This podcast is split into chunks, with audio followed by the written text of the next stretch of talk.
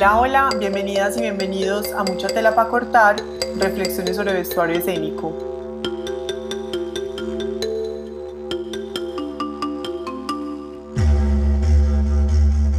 Hola, somos Diana y Verónica y abrimos este espacio para profundizar sobre diversos temas del vestuario escénico.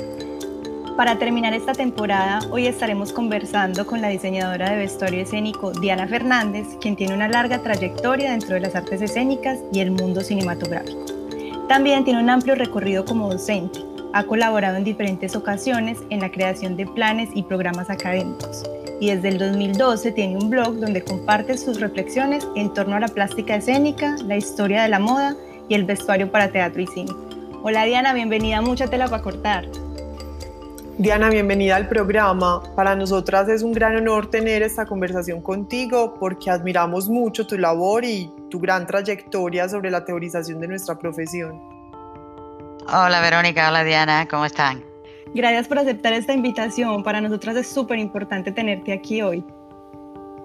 Pues gracias a ustedes por invitarme. La verdad que el proyecto que ustedes han hecho súper interesante y para mí ha sido una sorpresa que, desde eh, chicas jóvenes como ustedes, aunque tienen un recorrido interesante, eh, se interesen en profundizar sobre algo que poca gente eh, se ocupa, que se ocupa muy puntualmente, pero no para hacer un trabajo como el que están haciendo ustedes.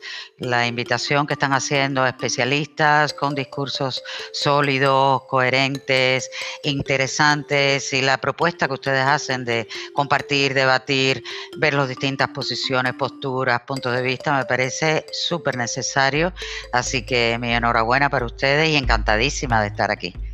Eh, bueno, empecemos a entrar en materia y la pregunta un poco crucial es, ¿qué es para Diana Fernández el vestuario en la escena? Bueno, eh, quizás me pasa un poco en, y algunos quizás me dirán que sobre, sobredimensiono la importancia del vestuario para la escena. Y de hecho, entre mi esposo y yo, aunque él se ha dedicado también y de hecho ha diseñado vestuario, pero hemos hecho en los últimos años una especie de tándem donde él es director de arte eh, yo, y yo diseñadora de vestuario. Y en teatro él es escenógrafo y yo diseñadora de vestuario.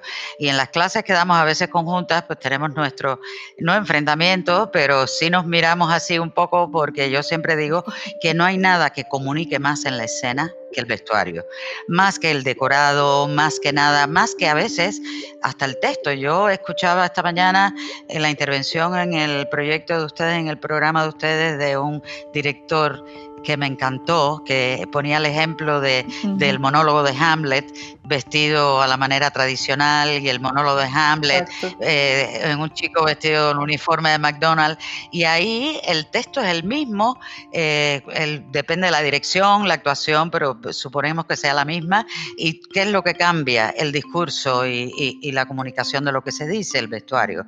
Entonces justamente retomándolo a él y citándolo, que ahora no recuerdo el nombre, me perdona, eh, que ustedes lo dirán, digo eso mismo, ¿no? Eh, para empezar, es lo más cercano al principal, Emilio, al, al principal responsable de la narración dramática, que es el personaje. Entonces, lo más cercano al personaje es su imagen.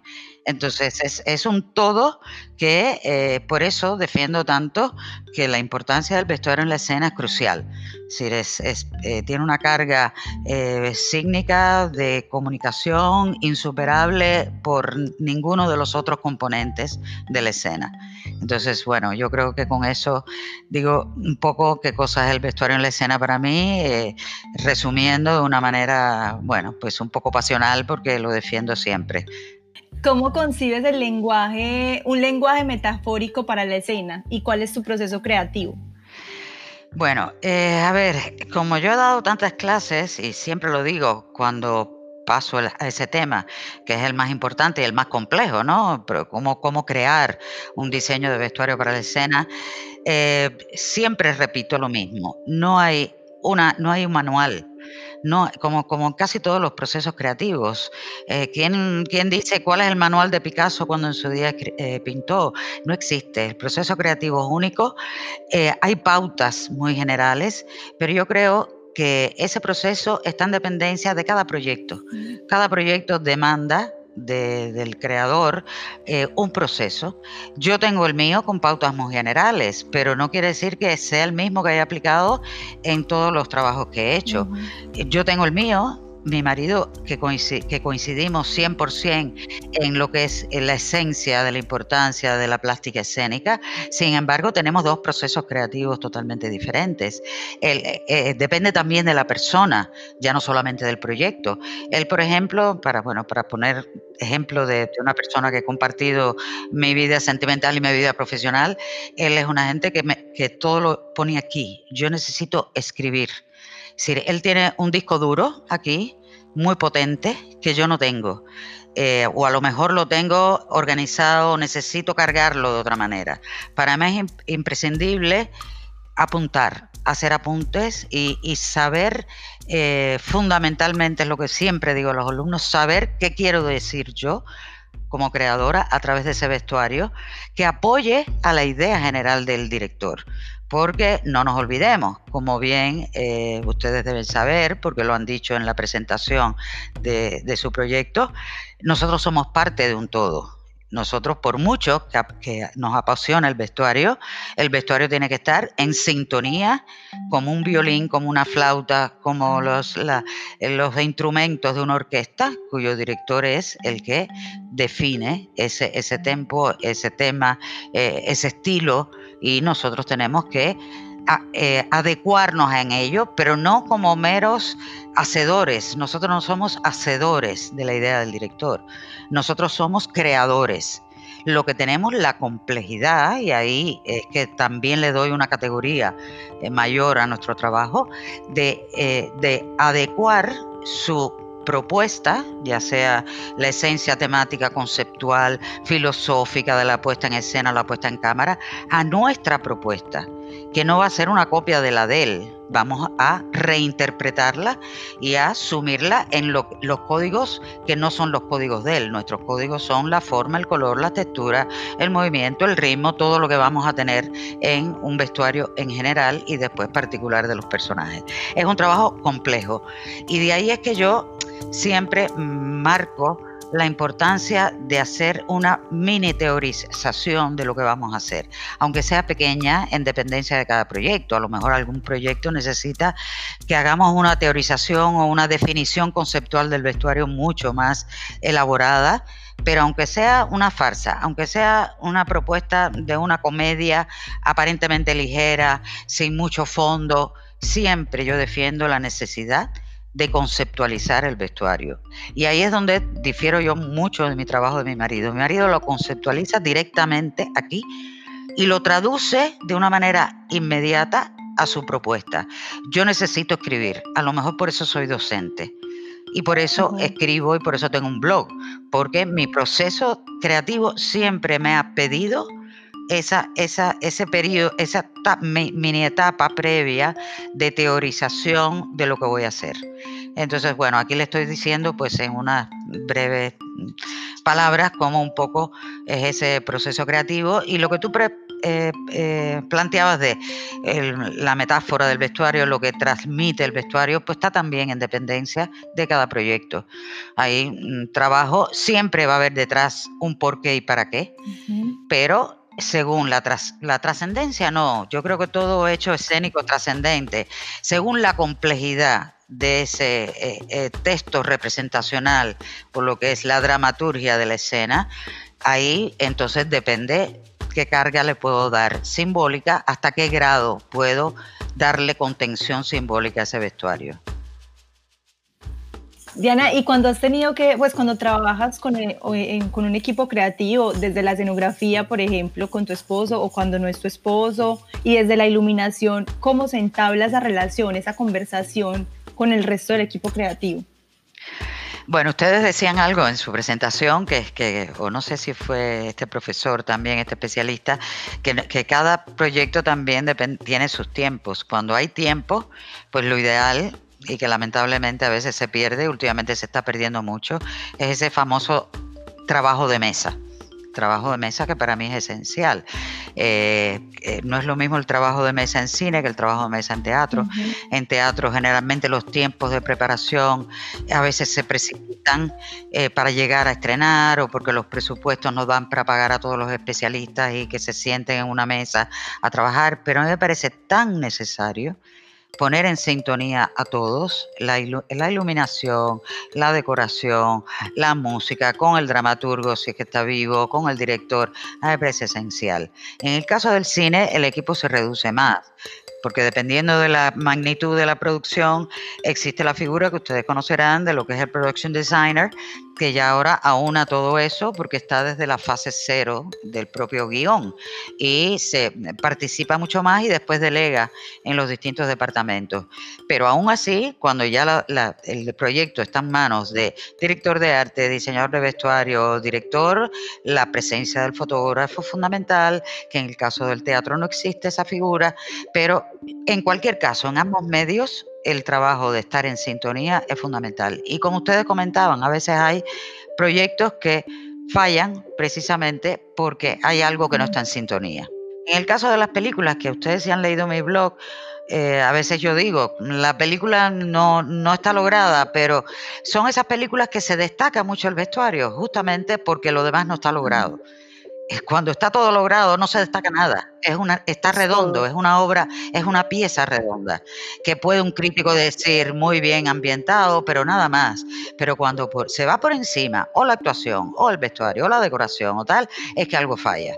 Entonces, justamente eh, ahí es donde están esos, esos momentos que aunque mi trabajo se luzca, yo quisiera que resultara en armonía todo y fuera un lucimiento de obra total. Claro, claro. Diana, y por ejemplo, listo, digamos que no hay presupuesto, que esa conversación no se puede llevar a cabo, ¿tú lo tratas eh, por otros medios de comunicarte con esos creativos o simplemente lo haces tú y ya después miran cómo compaginan lo que cada uno está haciendo? Ya, eh, siempre trato, siempre trato. Yo tengo una anécdota que, bueno, no voy a, voy a comentar el milagro, pero no los santos, porque no se debe, eh, de una de las primeras películas que hice en España, que fue una comedia. Una comedia ligera, que la, el guion era, bueno, pues muy sencillo, con los típicos gags de una comedia. Eh, sin embargo, era un director bastante importante aquí. Y yo recuerdo que toda esta conceptualización del vestuario que siempre hago la hice y se la entregué al, eh, cuando fui a hablar con el director de arte, él me dijo, no, no, pero ¿y para qué? Si esto es una película que, que no requiere de esto. No, no, no, a mí no me enseñes nada, yo estoy muy liado, es decir, él estaba buscando muebles, no le interesaba nada conceptualizar, no era mi marido, por supuesto. Y entonces se fue a buscar al director y el director eh, me dijo, pero tanto lío, tanto lío para esta película me dice el director. Es decir, como que lo más triste, y por eso yo cada vez defiendo más, es que los propios directores nada más que le hacen caso al vestuario cuando es de época. Es, es, cuando único, que yo también lo digo mucho en las clases, que es que para mí es más complejo un vestuario contemporáneo que un vestuario de época. Desde el punto de vista de producción, quizás el de época no, por supuesto, pero desde el punto de vista de creativo y de conceptualización, el de época tú puedes engañar al espectador. Tú puedes dar gato por liebre, como dicen comúnmente, porque no hay un espectador, bueno, habrá algún espectador especializado, pero no todos los espectadores son especializados. Por otra parte, el, en la, mientras más te alejas en la historia del traje, más estratificado está el, vestuario histórico. Los, ricos aristócratas se vestían de una manera, la burguesía de otra, la clase obrera de otra, el campesino de otra. Con la democratización de la indumentaria, de los años sobre todo 20 y después 70, en fin, ya es tan difícil, es mucho más difícil, las opciones son múltiples. Y mm. codificar eh, las formas del traje en la ropa contemporánea es mucho más complicada. Eh, si no les importa, le hago otra anécdota. Es de esa misma película justamente. Esa misma película justo. Eh, yo acababa de llegar a España y el tema iba de jóvenes, muchachos jóvenes, eran la mayoría de los, de los personajes protagónicos. Y yo no sabía cómo vestían los españoles. Yo venía de Cuba. En Cuba lo sabía porque he vivido prácticamente toda mi vida allá, pero aquí no lo sabía. Y yo, y yo dije, ¿cómo me voy a enfrentar a codificar el carácter de diferente de cada, uno de estos personajes con una ropa que yo no sé cómo se visten los jóvenes en España? Lo podré mirar de manera genérica, pero no individualizar. La suerte es que ya yo estaba dando clases, porque nomás llegar, empecé de profesora en el Centro Superior de Diseño de Moda y ahí le pregunté a los alumnos que, que quién quería ayudarme a hacer un equipo de alumnos voluntarios a trabajar conmigo para que me ayudaran y le conté cuál era mi reto y mi disyuntiva y que ellos sí sabían. Yo no sabía si compraban en dónde, cuando aquellos no existía ni Sara todavía, si compraban en segunda mano, si compraran en corte inglés, si compraban dónde, en Springfield, eh, o si se customizaban la ropa, cómo era, eh, a qué respondía, cómo eran los grupos de jóvenes según la ideología y el carácter. Y gracias a la ayuda de esos alumnos, que de hecho dos de ellos se dedicaron a y siguen hoy en día trabajando porque se fascinaron, porque yo los metí en el equipo de trabajo y estuvieron en rodaje, estuvieron ayudándome y todo, pues es, es, esa es la dificultad del traje contemporáneo con relación a diseñar para eh, vestuario de época. Vestuario de época es complicado, por supuesto, los tejidos, buscar los tejidos. La información la tienes, porque hay mucha información en libros, hay muchos textos, los museos, los museos del traje, puedes ver hasta originales, pero el trabajo puramente creativo de codificación según los personajes y el carácter es más complejo eh, en el vestuario contemporáneo con el vestuario eh, de época. De hecho, yo también pues como concuerdo con eso que dices, precisamente porque en una, pues si se quiere ser naturalista, ¿cierto? Otra cosa es no ser naturalista y hablar de una época, pero si se quiere hacer naturalista frente a una época en específico, es una rigurosidad de investigación y sale, por así decirlo, ¿cierto? Mientras que a excepción de muchas diseñadoras que también hacen alusión a las épocas, pero también conceptualizan y proponen haciendo como, como un velo de lo que era la época, pero también con un gran discurso de qué es el vestuario en esa época o ese personaje que transmitía en esa época, ¿cierto? Pero entonces como a excepción de otras formas de ver el vestuario, si es solamente, pues como enteramente naturalista, es una investigación. Yo estaba hablando de cine. El cine es más verosímil, claro. Yo hablaba de cine, más difícil en cine. En teatro, quizás, bueno, no sé si tanto. En cine, su lenguaje existe, exige, perdón, que el discurso sea verosímil, sobre todo. Que no quiere decir verosimilitud sinónimo a naturalismo, para nada. Todo se manipula, como bien tú dices, todo se manipula. Eh, el vestuario se manipula y en la medida que tú puedas conciliar que el espectador identifique la época, se crea la historia y tú le des algo que, sea no una copia fotográfica, sino que sea ese velo que tú dices eh, interpretado por el creador, por supuesto que ahí la eficacia está garantizada, que no es el caso del teatro. Es decir, el teatro, después que lo saben ustedes, después de las vanguardias del siglo XX, el teatro permite hacer el Hamlet que, señalábamos, el Hamlet en un eh, uniforme de McDonald's porque el teatro tiene ya otro lenguaje bien diferente del del cine y el espectador no se cuestiona cuando ve a Hamlet por qué no está el castillo ahí y por qué él está vestido de manera diferente. El espectador de cine sí. El espectador de cine va a ver el castillo reproducido, ya sea con un plano general, ya sea con un plano en detalle, ya sea con el discurso visual que se haya planteado hacer el director, de acuerdo con el diseñador de producción, el director de arte y el diseñador de vestuario, pero lo más cercano a la realidad. En el teatro no. El, espectador sabe que ahí no se va a poder construir el castillo, ni van a ver los jardines del castillo, ni van a ver el ejército completo, ni van a ver, ni siquiera exigen el trono de Hamlet, como si se quiere sentar en una banqueta. Eh, no, ¿Entienden? Entonces esa es la diferencia, lo que hace un poco más complejo el trabajo de cine hasta cierto punto. Que hay veces que me preguntan, ¿qué es más creativo? ¿Diseñar para vestuario o diseñar para cine, para el creador? Digo, son dos tipos de, creatividad diferentes. La creatividad del cine tiene más amarre, pero justamente es, tiene más reto para tú poder decir algo a través de ese amarre que hay o de esa limitación que hay de lo verosímil. Y entonces es un reto que creativamente tienes que superar. En el teatro lo que tienes que superar justamente es ser lo más creativo posible, es decir, no tienes amarre. Depende, claro, también de cada proyecto, porque hoy por hoy también se hacen puestas en escena de Don Juan Tenorio a la manera que se hacía en el siglo XVII. Es que eso también depende del proyecto, ¿no? A mí me parece muy interesante en cine cuando se hacen ese guiño, precisamente como de, de salirse un poco de, de, esos amarres, pero sin embargo tampoco atropellar como todo el proceso, ¿cierto? Todo el proceso creativo de los demás. Supongamos, se me viene a la mente eh, María Antonieta Sofía Coppola, cuando están esos Converse al lado como el resto de zapatos, o Ana Karenina el vestuario de Ana Karenina es precioso precisamente porque hasta ah. incluso tiene acentos de otras épocas, pero en sí tú, tú comprendes eh, en qué época está, tú comprendes incluso como los discursos de personaje.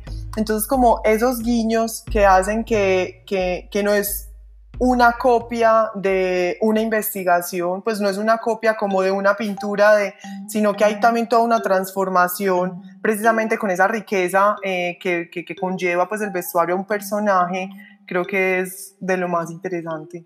Y que son como ciertas pistas eh, para un espectador contemporáneo también. Claro. Exacto, ahí está la cosa, Diana y Verónica. Justamente, el, el caso de Ana Karenina yo no lo acabé de entender. Es decir, cuando falla algo, falla. Eh, porque el director, porque por mucho que, ¿cómo se llama eh, la diseñadora? Jacqueline Durán, ¿no? Eh, creo que se llama. Bueno, por mucho que la diseñadora en entrevistas ha dicho que el director le pidió acercarlo a los grandes vestidos del New Look, ta, pues ¿Cuál es la razón? Es decir, hay una razón. Yo lo que pienso es que los guiños son válidos siempre, siempre y cuando formen parte de algo más, no solamente de a lo mejor un capricho estético, de que al director le gusta tanto, le gustó tanto el new look de Dior que quiso, eh, no sé, que la diseñadora a ciertos personajes le pusiera una relación de finales del siglo XIX y lo acercara a los años 50 del siglo XX a mí yo no, yo no entendí, no quiere decir que no lo disfrutara estéticamente, sino no entendí el diseño del vestuario.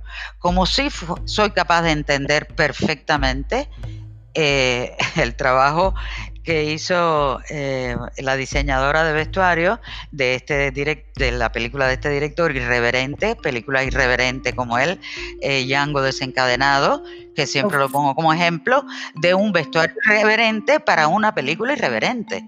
Y chapó, para, pero chapó para los dos, para los tres, para, para todo, el, equipo, porque tiene tal coherencia que tú no te, tú no te cuestionas por qué sale una mucama con una minifalda en pleno mediados del siglo XIX. Ni te cuestionas la locura de ese traje de, de él, de ese conjunto a la francesa en azul eléctrico de Django. Es que, es que no te cuestionas nada porque todo está bien concebido. Eh, otro vestuario que también es manipulado y perfectamente, que es una maravilla para los ojos y para el intelecto, es el Gran Hotel Budapest decir, ah. ahí los personajes son a la manera que quiso el director, de la manera que la diseñadora lo hizo. Y así te puedo poner ejemplos clave que por supuesto hay géneros que se pueden hacer de esto de una manera más fácil que otros. En el drama es más difícil, es decir, existen códigos para los géneros dramáticos tanto en el teatro como en el cine. En el cine que te voy a decir de las comedias, de todas las cosas infantiles. Voy a ponerte el ejemplo que aún en los cuentos infantiles, que son recreación de estas historias que tanto se han puesto de moda los últimos años, eh, no sé si fue Cinderella o cuál fue la que trabaja Kate, Kate Blanchett, que hace de la madrina mala. Bueno, es Cinderella, no, es, eh, sí, creo que es Cinderella. Bueno, eh, la diseñadora de vestuario de Kate Blanchett casi siempre es Sandy Powell. Sandy Powell, excelente diseñadora, me encanta, su obra es de 10, pero las relaciones de amistad a veces son peligrosas. Porque Diana, yo tú eres una actriz y tú me llamas a mí, somos amigas, tomamos copas juntos, ¿sabes? Mis gustos, no sé qué. Tiene que haber un rigor profesional por ambas partes para que tú no caigas en la tentación de pedirme a mí que te ponga bonita mm. y yo no caiga en la tentación de ponerte bonita cuando tu personaje no lo requiere. Mm, y en esa película, yo no sé si la han visto y se recomiendo que venga fotogramas, yo te aseguro que Kate Blanchett le dijo a Sandy Powell, yo quiero ser como la, la, madrina mala de Cenicienta, pero vestida como de pasarela. Y es que es demasiado. La viste de pasarela, divina, todo el tiempo. Y se lleva el show en escenas dramáticas dentro de la historia que ya te conoces, pero que es demasiado. Y entonces, bueno, volviendo a los géneros, es un género que se presta a que se manipule el vestuario, eh, la ciencia ficción, el género fantástico, todo eso. El drama tiene que tener más contención por la sencilla razón que la el objetivo del drama es que el espectador se atrape en la narración dramática y que no se deje llevar por supuestas frivolidades, ¿no? Y considerando esto, pues todo tiene que ser más contenido. En la comedia puede ser más divertido porque los temas no son tan grandilocuentes y en el caso del, del teatro, ustedes lo saben de sobra, la tragedia es el género mayor donde la contención total, aunque manipules la época, pero no vas a poner flequitos, no vas a poner lentejuelas, ni vas a poner contraste cromático como si fuera un carnaval para contar el drama de Electra o el de, el de Edipo, aunque sea contemporanizado, aunque sea actualizado, aunque sea una puesta en escena minimalista, ¿no? Y bueno, ¿tú qué haces cuando se desarrolla una idea que tiene sentido, significado, justificación, pero que finalmente al trabajar con los intérpretes en el espacio no funciona? Yo creo que nuestra, nuestro, nuestro mayor problema eh, hasta cierto punto es darnos cuenta y, asumir que nuestro mayor problema, digo al revés, es que tenemos que trabajar, nuestro trabajo va encima de personas muy complicadas que son los actores. Con mi mayor respeto del mundo, el actor es una persona que no, es, no puede ser normal. Y estoy hablando de que es anormalmente diferente para bien del resto de los mortales, porque alguien que es capaz de desdoblarse en vidas diferentes, en vidas ajenas, como parte de su trabajo, es una persona que tiene que tener un componente de carácter muy complicado. Entonces, el trabajo nuestro es justamente asumir esa realidad y saber que tenemos que tener una mano izquierda capaz de dosificar, por una parte, el rigor, sin perder el rigor, trasladarle al actor la importancia de que entienda ese vestuario que a lo mejor no le gusta.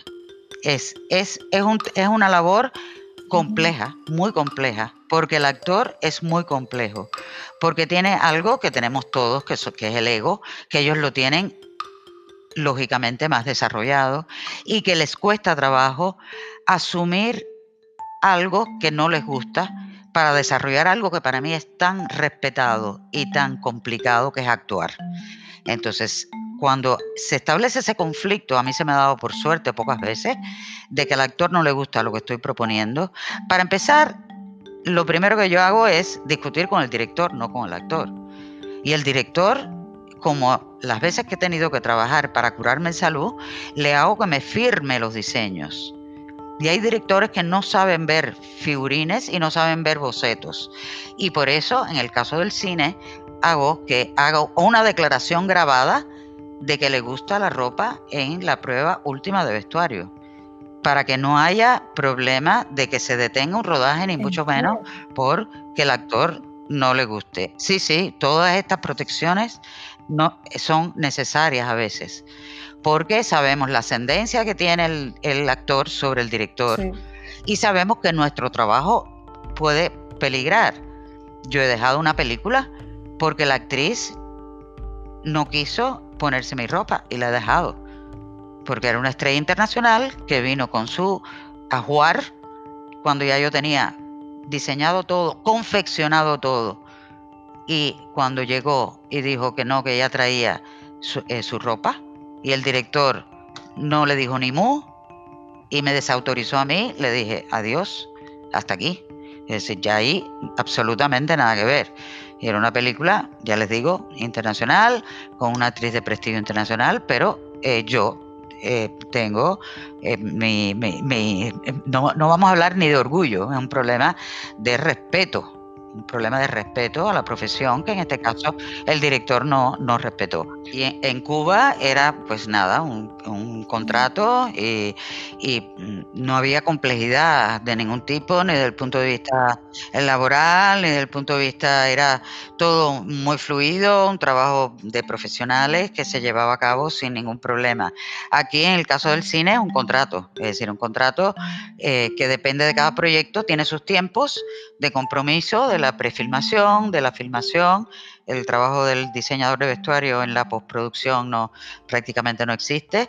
Entonces, es los tiempos que tú estás de acuerdo, no estás de acuerdo, eh, según la complejidad que tú veas y de acuerdo a lo que te van a, pagar, ¿no? Eh, pero además del pago, eh, los tiempos, porque eso pasa en todas partes del mundo, que quieren hacer todo deprisa y que se piensan que un proyecto puede hacerse en una semana, ¿no? Entonces ahí es donde se hay que mirar bien el contrato y la propuesta antes de aprobar y decir que sí que te integras a un proyecto. Diana, ya pasando como a los temas de producción o creación de contenidos, Tú comenzaste eh, pues esa producción de contenidos especializados en historia de vestuario, historia, eh, vestuario escénico, el poder comunicativo del vestuario en los noventas. Y mi pregunta es un poco, ¿qué fue publicar estos textos en esa época? Hablando precisamente de lo que ya estábamos como mencionando, que a veces en el mundo escénico y hasta incluso actualmente el vestuario pasa a un segundo plano Obviamente hay producciones de producciones, directores, equipos creativos que sí tienen una conciencia del vestuario, pero en muchas otras ocasiones no. Em, entonces, eh, pues hasta incluso estás mencionando como grandes producciones, eh, también se siente eso, ¿cierto? Que el vestuario se desplaza a, a un lugar donde no está como casi que al mismo nivel que los otros, incluso que los otros creativos. Eso es un poco extraño también. Mm, como diseñadoras y diseñadores, siempre estamos como constantemente, constantemente haciendo como una pedagogía de la importancia del vestuario, de qué significa el vestuario en la escena. Entonces, em, para mí, pues sí, me surge mucho la pregunta, ¿qué fue publicar, ser publicada en esa época? Es más, que yo empecé antes, porque yo empecé, mis primeros libros son de los años 80 en Cuba. Y justamente la razón, Diana, fue por la docencia. Yo acababa de graduar, yo estudié diseño teatral, ese era el nombre de la, de la carrera, en la, escuela, en la Escuela Nacional de Arte de La Habana. Eh, había, tenía una, dentro de artes escénicas, había una especialidad de lo que es diseño teatral y tuve la suerte de tener como profesor y director de la especialidad a un checo, un artista escénico de Checoslovaquia, la antigua eh, República Socialista de Checoslovaquia, y que sabes que es un foco grande de lo que es todo lo que es el desarrollo del diseño escénico por su cercanía con todas las ideas de los grandes creadores como Apia y Gordon Cray de los diseñadores eh, checos y polacos y tal. Y él siempre nos trasladó eh, la filosofía de que diseñar la escena era diseñar todo sí, de diseñador integral. De hecho, en los planes de estudios, cuando él llegó a la escuela, contratado por las autoridades de la cultura cubana, él reformó los planes de estudios. Antes se daba vestuario por un lado, escenografía por un lado, iluminación por otra. Y él unificó las tres especialidades en una sola, que denominó diseño teatral. tuvimos un pequeño módulo de cine, otro pequeño módulo de televisión, pero toda la conceptualización él dice que no se puede concebir un vestuario sin, de alguna manera, pensar en el entorno, ni pensar cómo iba a ser iluminado ese entorno y ese vestuario.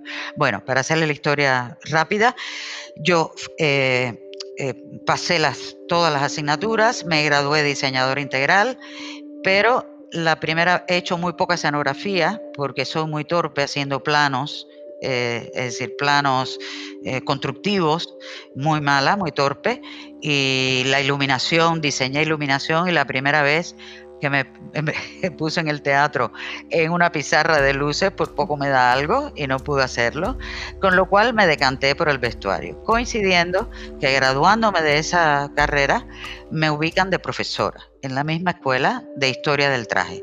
Y ahí empezó mi, eh, por, por, una necesidad de ubicación y yo creo que también porque me fui enamorando del vestuario, sin perder el concepto que el profesor este nos trasladó de que es parte de un todo.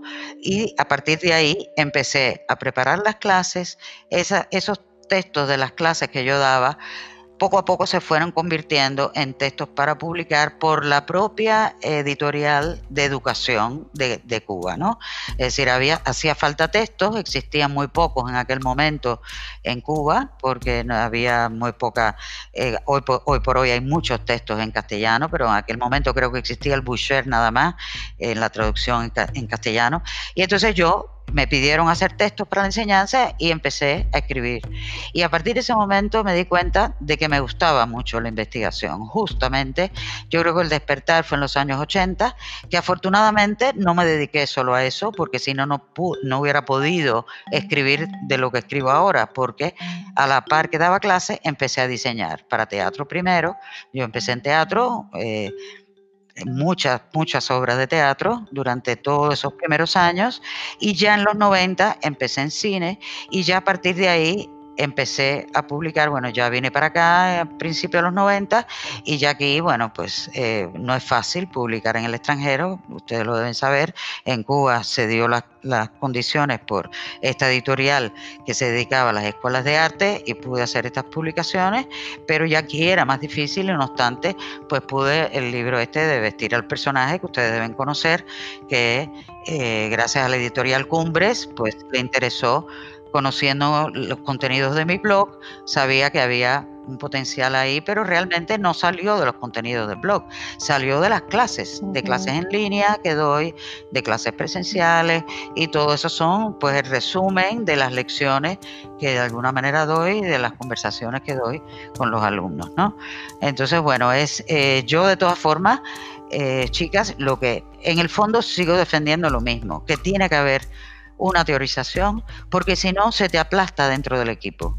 Y no estoy, no estoy diciendo que es una guerra, no es una batalla, es que tenemos que reforzar nuestra teoría para poder convencer a el resto de, los integrantes de un equipo para convencer a un actor de que estamos eh, asumiendo un trabajo que es tan importante como escribir el guion, que es tan importante como dirigir una obra y que es tan importante como actuar, iluminar, poner el sonido o eh, todo el resto de las partes que componen una, un hecho representacional, ¿no?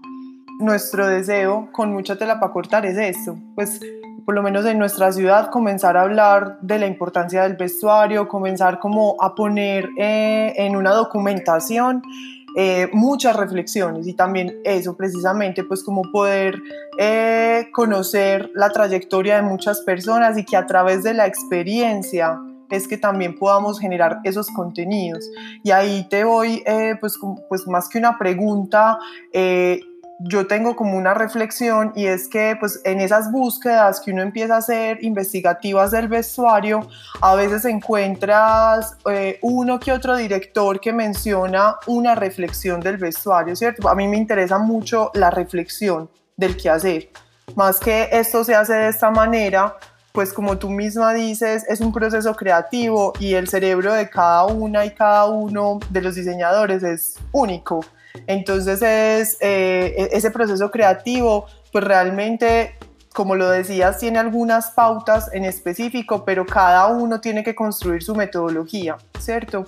Eh, pero supongamos eh, en ese rastreo veía que muchas veces otras personas de otras profesiones han sido quienes han podido como reflexionar, pues se han puesto en la tarea de reflexionar y si hay diseñadores y diseñadoras, pero entonces también eh, eh, es muy lejana la información, está metido en una biblioteca de una universidad, no es tan cercana, como por ejemplo contigo, que es un, todo un caso contrario, y es que ejerces la profesión y al mismo tiempo haces una producción teórica de qué, pues de, del qué hacer, ¿cierto? Y lo, lo montas en un blog donde está abierto para todo el mundo.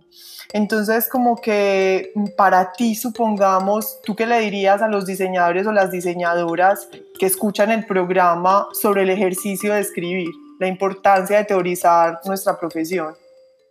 Muy importante, ¿qué les digo? Muy importante.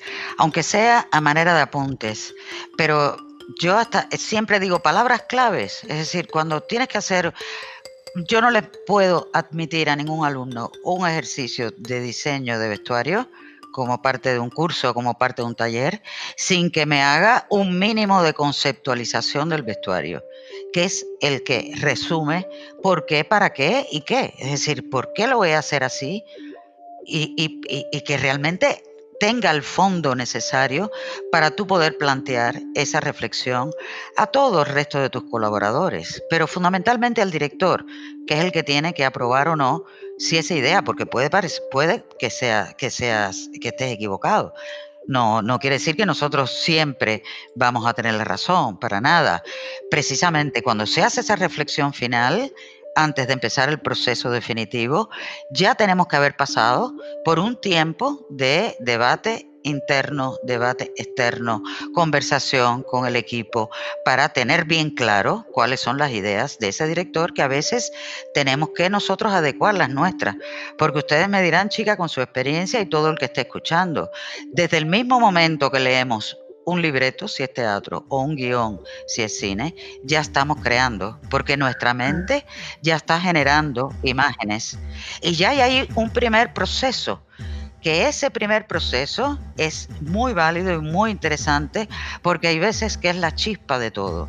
Pero ese primer proceso no puede desarrollarse en nada sin antes no ponerlo en valor con las ideas del director de que si son tan brillantes las tuyas, puedas convencer al director que las de él estaban por otro camino, convencerlo, pues eh, chapó, porque tienes poder de eh, convencimiento. Y para eso hace falta la palabra, para eso hace falta las ideas, para eso hace falta mover la cabeza y no quedarse solamente en eso que es tan bonito como es dibujar un figurín. Sí, el figurín tiene que ser un resultado de todo esto que tú tienes en la mente y que tienes que ser capaz de fundamentar, de argumentar, de eh, defender, porque se trata de cargar de contenido teórico a lo que tú estás haciendo con tu imaginación, con tu capacidad creativa y que de alguna manera todos lo hacen. Lo que pasa es que les cuesta trabajo comentarlo. Todos, no hay ningún diseñador que no tenga todo ese proceso pero muy pocos por, porque no es, piensan que no es necesario porque efectivamente se comunican a través de la imagen, hacen el figurín, lo enseñan, el director lo aprueba, no lo aprueba y ya. Es importante, muy importante, eh, fundamentar, es muy importante conceptualizar y es muy importante sentirte orgulloso de eso que has hecho quisiera aportar como algo a esa documentación de la reflexión y es que justamente pues cuando yo he leído la información que tú has eh, registrado a lo largo de los, de los años, Diana, a mí eso me ha, me ha hecho pensar en que justamente ese registro permite que la reflexión evolucione. O sea, como eso ya está ahí, listo, uno llega, uno lo lee y uno también puede hacer su propia reflexión a partir de eso. Entonces eso va como creando todo un contenido teórico que enriquece la profesión y que permite pues que claro, que, evolucione como lo acabo de decir. Entonces para mí en verdad ha sido muy valioso como poder eh, acceder a, este tipo de información porque mm, sí me ha permitido sobre todo crear un criterio un criterio desde mi trabajo, cómo lo quiero hacer, qué quiero hacer, para qué lo quiero hacer. Entonces es muy valioso. Pues me, alegra mucho, Vero, me alegra mucho porque yo no todas las publicaciones eh, pienso que tengan eh, ese interés, porque hay algunas que son más enfocadas a historia del traje, eh, la serie sobre nomenclatura, pero las que hago de valoración de películas las hago justamente para, para eso, para transmitir el punto de vista de que no es diseñar vestuario, no es hacer arqueología de la ropa, no es irse a un museo o a una biblioteca y reproducir, que hace falta como parte de ese proceso creativo hacer algo más, manipular esa ropa, pero siempre con un fin, no gratuitamente, sino respondiendo a, una finalidad de algo que quieras decir, ¿no? Más allá de la época, el lugar, la clase social, en fin, de esos aspectos externos, ¿no? Que son ya más, más comunes de que se digan, ¿no? Entonces yo me alegro mucho de que de que les resulte válido. Eh, yo lo hago porque de, de, verdad me divierte. Hay veces que escribo más, hay veces que menos. A ver si lo retomo. También estoy haciendo una investigación que estoy sumida, eh, la voy a llamar investigación pandemia, cuarentena o como se llame, sobre la publicidad de moda a través de la prensa escrita en La Habana eh, entre 1840 y 1950 eh, ya está casi terminado, a ver si encuentro una editorial que esté interesado y es una delicia lo que he encontrado. Eh, y bueno, siempre, siempre me gusta, no me gusta estar, yo estoy retirada, jubilada, pero no retirada. Diana, y yo te pregunto algo.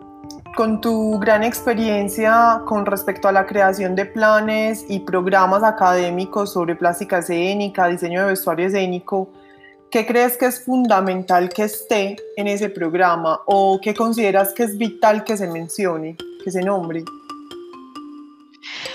Pues sabes qué, eh, Diana, que yo, mira que he revisado proyectos, programas de escuelas y de formación, de, vestuario, de vestuario escénico, de plástica escénica, y hay una asignatura que brilla por su ausencia en casi todo, por no decir en todo, que para mí es esencial, y es dramaturgia. Sí, la dramaturgia no saben cómo a, mí me ha servido porque después de terminar la carrera de diseño teatral yo hice dramaturgia eh, y teatrología dentro de la misma, en este caso ya era Instituto Superior de Arte. Y saber dramaturgia, saber la esencia de lo que es eh, la dramaturgia como si fuera a ser escritora, guionista o como si fuera a ser escritora o crítica de, de teatro, es fundamental, porque justamente nosotros trabajamos con dramaturgia. Eh, nosotros adecuamos lo que es el vestuario histórico a la dramaturgia. La dramaturgia representacional general, general de la puesta en escena y la dramaturgia individual de cada personaje. Entonces es fundamental saber eh, las categorías de la dramaturgia para poder entender bien. Por supuesto que todo lo demás es lo que ya sabemos que tienen esas, esas escuelas, desde ilustración, eh, color, eh, historia del teatro, historia del traje, eh, todas esas asignaturas comunes. Y yo la que sí le pongo una énfasis especial de que no es común que se imparta es dramaturgia. Entonces es lo que yo te diría como respuesta a tu pregunta. Y Diana, por ejemplo, en este momento se menciona, se empieza a mencionar sobre la dramaturgia del vestuario. Pues precisamente como hoy en día el teatro contemporáneo, pues hablando ya de teatro, no tanto pues como de, de guion, porque en cine siempre va a haber un guion, pues hasta el momento, no sé si hay, hay alguna producción improvisada, pero en, en ese momento Sí, me imagino que muy pocas, pero en ese momento en el teatro pasa que ese texto dramático como tal a veces está y a veces no. A veces es una creación completamente nueva que se va construyendo pues como en el transcurso de, un laboratorio escénico y demás. Entonces eh, empiezan a hablarse de esas dramaturgias, la dramaturgia pues de la interpretación, de la luz, de la escenografía, del ah, vestuario, independientemente que haya también un texto dramático, ¿cierto? Entonces, para ti, ¿qué, qué crees que es la dramaturgia del vestuario? Lo que dice el vestuario, justamente. Eh, yo recuerdo que este profesor checo nos decía, un buen diseño de vestuario tiene que ser aquel que tú me pongas los figurines sobre una mesa de un personaje y yo pueda ir leyendo la situación dramática del personaje a través de la ropa. Es decir, todo ese apoyo al carácter del personaje, a los momentos de tristeza, a los momentos de conflicto, a los momentos de reflexión, a los momentos de alegría, es decir, a los momentos en que es un apoyo a la narración dramática, a los momentos que es un obstáculo al desarrollo del conflicto. Es decir, todo eso es lo que el vestuario dice y cómo lo dice pues a través del lenguaje universal de la imagen, a través del color, a través de la forma, a través de la textura, a través de la composición, en fin, a través del diseño que eh, eh, eh, codifica todo esto, que justamente es lo que marca la pauta para un personaje que tiene que estar a su vez integrado dentro de un todo. Porque eh, hay veces que algún colega o algún alumno, cuando están empezando, se enamoran de detalles. Yo no, yo no voy a decirte, Diana, que no te enamores de un sombrero, de un pendiente, de un collar, de un bolso para un personaje. Y hay veces que me dicen, a ah, este sombrero que encontré en el almacén, qué bonito, se lo voy a poner al personaje tal todavía no ha hecho el diseño general. Tú tienes que hacer el diseño general del vestuario, pasar de lo general a lo particular, después los grupos, después de los grupos a los, al personaje.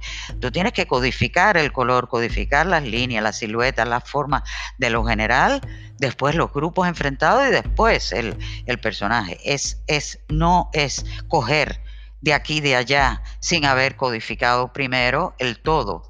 Tienes que empezar por el todo y después ir desmembrando y ubicando a cada uno de los personajes dentro de un todo. Además, por ejemplo, yo como diseñadora de vestuario, siempre, yo digo, diseñar vestuario no es diseñar ropa. O sea, primero tú tienes que construir, o primero yo, yo construyo un universo donde caben esos personajes, ¿cierto? Independientemente de la escenografía como sea o la iluminación. Mm, si todavía no están o si ya incluso hubo pues como una, una primera conversación, con esa conversación ya entendemos cuál va a ser el espacio eh, de, de, quienes van a, pues cuál va a ser el espacio habitado, ¿cierto? Pero como diseñadoras trabajamos un universo, construimos un universo rico eh, a nivel estético, plástico, eh, semiótico y después diseñamos el vestuario. Para poner en valor la especialidad, hay que, eh, lamentablemente, la gente recurre a la academia, como tú decías, y a dónde se estudia.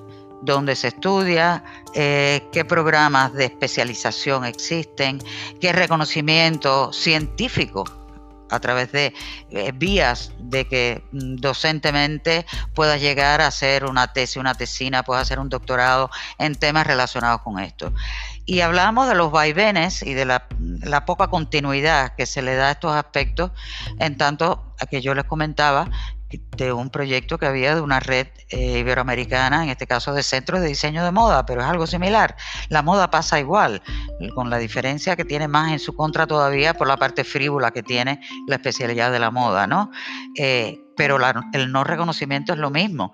Y había una red que, iberoamericana de escuelas de diseño de moda que no tuvo continuidad. Y hablábamos de que una de las razones que afecta mucho la continuidad de este tipo de programas y proyectos son los dos cánceres, digamos, que digo yo, de la enseñanza, que uno es la política y otro es la economía.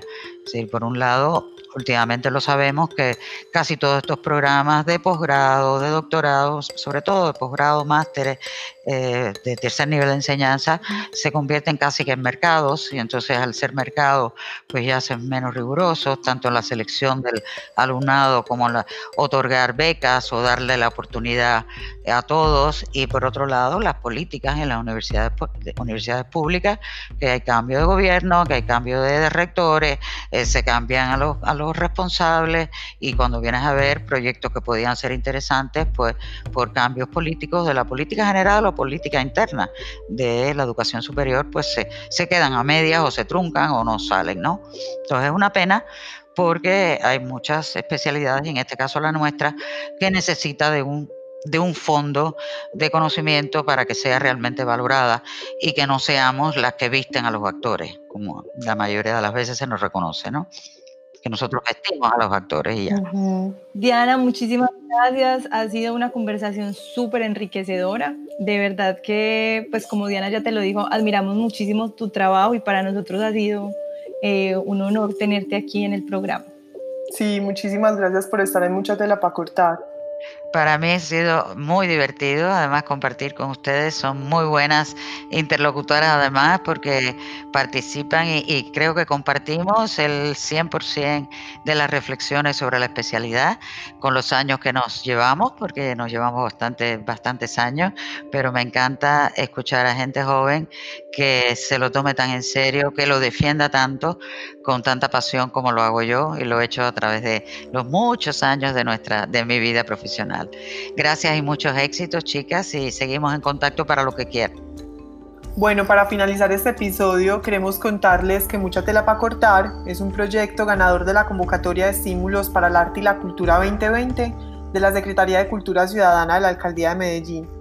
Nos despedimos agradeciendo a Sergio Giraldo, quien nos deleita con su paisaje sonoro, a Sara Quijano por darle color, texturas y trazos a nuestras palabras Juliana Serna, quien nos acompaña desde la comunicación del proyecto, Vero Rendón y Dana Chandía desde la creación de contenidos. No olviden seguirnos en nuestras redes sociales, suscríbanse a nuestro canal en YouTube para que no se pierdan de nuestro contenido cada semana y recuerden que este espacio es para cuestionar, analizar y documentar nuestro oficio en una apuesta por la democratización de la información, romper fronteras geográficas y escuchar diversas miradas con tan solo un clic. Hasta pronto. Chao.